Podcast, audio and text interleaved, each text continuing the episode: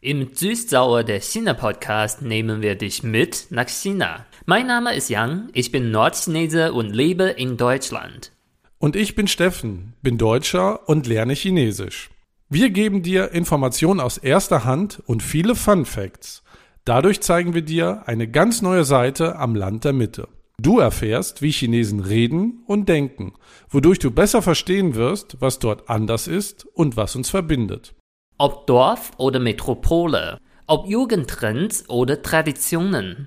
Mit uns erhältst du neue Einblicke in die chinesische Gesellschaft und die Kultur. Und wir erzählen dir, wie du stets das beste Essen oder sehenswerte Serien und Filme findest. Eine neue Folge von uns gibt's am letzten Sonntag im Monat. Du findest uns überall dort, wo es Podcast gibt. Abonniere uns direkt und wir nehmen dich mit nach China.